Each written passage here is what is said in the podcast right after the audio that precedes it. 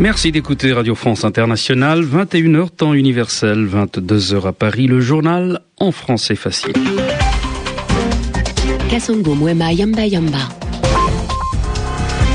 Avec Edmond Sadaka, bonsoir. Bonsoir Kassongo, bonsoir à tous. Des milliers de manifestants étaient rassemblés ce soir à Manama pour réclamer des réformes à Bahreïn. L'opposition chiite a appelé à une véritable monarchie constitutionnelle dans ce petit royaume du Golfe. Les forces de l'ordre se sont tenues à l'écart. La Corée du Nord célébrait aujourd'hui le 69e anniversaire de son dirigeant Kim Jong-il, anniversaire marqué par la pénurie alimentaire qui touche ce pays. L'ONU estime que la Corée du Nord manquera d'environ 900 000 tonnes de céréales. Nicolas Sarkozy soutient Michel Alliot-Marie. Le président français a fait parvenir un mot manuscrit à sa ministre des Affaires étrangères qui s'enfonce chaque jour un peu plus dans le scandale de ses vacances tunisiennes. Plus que jamais, l'opposition française réclame sa démission. Le journal en français facile. Et tout d'abord, deux nouvelles protestations ce mercredi à Bahreïn. Plusieurs milliers de personnes ont pris part aux obsèques d'un manifestant tué par balle mardi lors de la dispersion d'un autre rassemblement. Cheikh Ali Salman, le chef de l'opposition chiite, réclame une monarchie constitutionnelle dans laquelle le Premier ministre serait élu par le peuple. Les manifestants revendiquent aussi pour des questions sociales. La même revendication était portée ce mercredi par une trentaine d'universités jordaniens qui ont campé devant le palais royal. Un rassemblement symbolique qui visait à faire passer le message au monarque. Le groupe Jeunes pour le changement a été récemment créé par des universitaires pour réclamer des réformes en Jordanie. En Libye, retour au calme à Benghazi après les violentes manifestations de la nuit dernière contre le régime du colonel Muammar el-Kadhafi. Il y aurait eu 38 blessés et une centaine d'arrestations selon la Ligue libyenne des droits de l'homme. Benghazi est le fief de la résistance au régime du président libyen Asni Abidi, directeur du Centre d'études et de recherche sur le monde arabe à Genève. C'est vrai que le colonel euh, a profité même de la situation internationale. Les années d'embargo ont profité à lui et à ce qu'on appelle en Libye les hommes de la tente, hein, la tente synonyme de son siège. Aujourd'hui, tous les Libyens qui ne font pas partie de ce système Kadhafi contestent non seulement le régime tribal, la famille Al-Ghadfa, dont Kadhafi était issu, mais aussi six hommes de deux pailles, six hommes très proches qui soutiennent Kadhafi. Et bien sûr, je pense à une institution qui est restée faible, mais qui regarde aussi la situation politique. Ce sont les militaires libyens que euh, le colonel Kadhafi a éloignés du champ politique depuis son accession au pouvoir. Est-ce que justement, à la lumière de ce qui s'est passé en Tunisie ou en Égypte, l'armée peut être un recours L'armée euh, libyenne, elle est sous-équipée, elle est très mal payée. Il faut rappeler que le salaire moyen en Libye, qu'il soit pour les militaires en tout cas traditionnels ou pour la classe moyenne, euh, est en 250 et 350 Mais Kadhafi a institué une nouvelle armée. Nous avons deux armées, une armée euh, traditionnelle classique et aussi une autre armée. C'est l'armée qui est présidée d'ailleurs par un des fils de Kadhafi, qui s'appelle Khmaïs Kadhafi, un officier supérieur, et qui, euh, sa mission principale, c'est la sécurité du régime libyen, une garde prétorienne, une garde presque présidentielle, super bien équipée, présente dans toutes les villes libyennes. Donc c'est pourquoi c'est les villes libyennes, surtout très polies, prennent le relais de Benghazi, on risque d'avoir un affrontement entre probablement des éléments de l'armée traditionnelle et la nouvelle armée fidèle au colonel Kadhafi. Et c'est pourquoi un bras de fer n'est pas à exclure, en tout cas en cas de révolte populaire générale. Asni Abidi, directeur du Centre d'études et de recherche sur le monde arabe à Genève, au micro de Caroline Paré. En Ouganda, Yoweri Museveni se dit sûr, il se dit sûr de sa large victoire à la présidentielle prévue ce vendredi. C'était le dernier jour de la campagne électorale, marqué par d'imposants rassemblements autour du président sortant et de son principal adversaire Kiza Besigye à Kampala.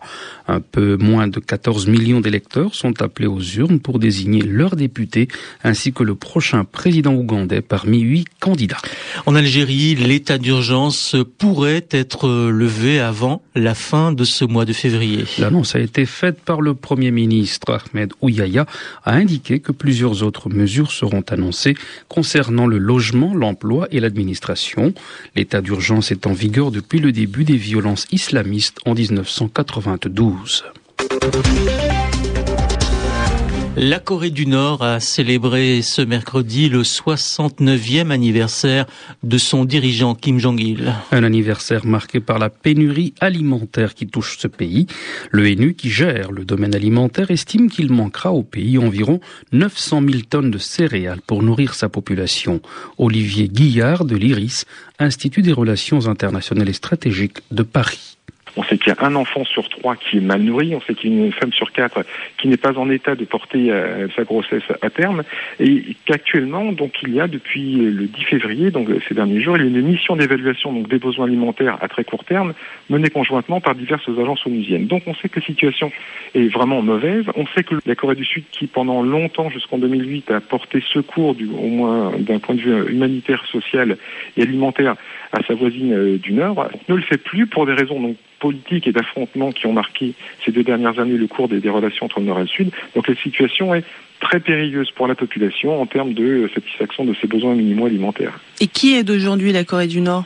Il n'y a plus grand monde que le seul dernier grand euh, partenaire à la fois économique, diplomatique, euh, financier et alimentaire demeure la Chine qui maintient via sa frontière sud des échanges commerciaux, économiques et notamment alimentaires à destination de cette euh, population nord-coréenne. La Corée du Nord demeure donc un des dossiers critiques sur lesquels Pékin a encore une prise forte par rapport à la communauté internationale. Olivier Guillard de l'Iris au micro de Yelena Tomic. Le Hezbollah menace d'envahir la Galilée en Israël en cas de nouvelle attaque israélienne contre le Liban voisin. Hassan Nasrallah, le chef du Hezbollah, s'est exprimé lors d'un lors d'un rassemblement dans la banlieue sud de Beyrouth. Il répondait à Ehud Barak, le ministre israélien de la Défense, a affirmé que l'armée israélienne n'exclut pas d'entrer à nouveau au Liban. Israël qui menace par ailleurs de réagir à la provocation de l'Iran. Ehud Barak indique qu'il a alerté les pays amis de l'intention de l'Iran d'envoyer deux navires dans le canal de Suez en direction de la Syrie. La Maison Blanche a fait savoir que Washington surveille deux bâtiments de guerre faisant route vers la Méditerranée. La Hongrie cède à la pression de l'Union européenne. Le gouvernement de Viktor Orban accepte de modifier plusieurs pans d'une loi sur les médias jugés liberticides. Budapest promet de faire voter les changements dans les 15 jours. La querelle est donc terminée, mais l'Union européenne veut rester vigilante et s'assurer que les changements promis seront bien adoptés et que la législation modifiée sera correctement mise en œuvre. C'est ce qu'a dit Bruxelles. En France, Nicolas Sarkozy soutient Michel Alliot-Marie. Le président français a fait parvenir un mot manuscrit à sa ministre des Affaires étrangères qui s'enfonce chaque jour un peu plus dans le scandale de ses vacances tunisiennes. L'opposition a encore une fois aujourd'hui réclamé sa démission. Noël Mamère, député vert. Nous sommes très loin de ces affaires de cigares, de permis de construire ou de médailles.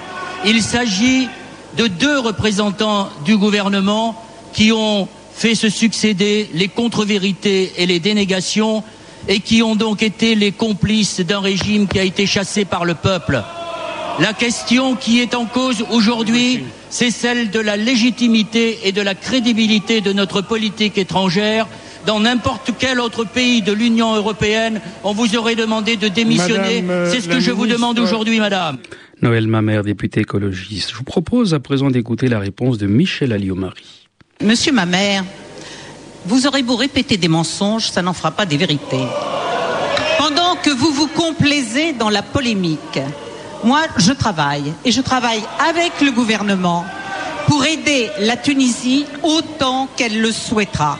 Les événements qui se passent dans le monde arabe nous imposent de changer de grille de lecture à l'égard des pays proches et des pays amis. Nous avons une responsabilité envers eux. Nous, nous l'assumons. Ce ne sont pas vos propos qui répondent aux enjeux de la situation. Michel Alliot-Marie, ministre des Affaires étrangères. Le décès de l'écrivain français François Nourricier à l'âge de 83 ans. Grande figure du monde de l'édition, il avait fait partie du jury du prix Goncourt pendant plus de 30 ans avant de s'en retirer en 2008 pour des raisons de santé. François Laisse une œuvre littéraire entamée en 1951 par la publication de son premier roman L'eau grise et achevée en 2008 avec Eau de feu.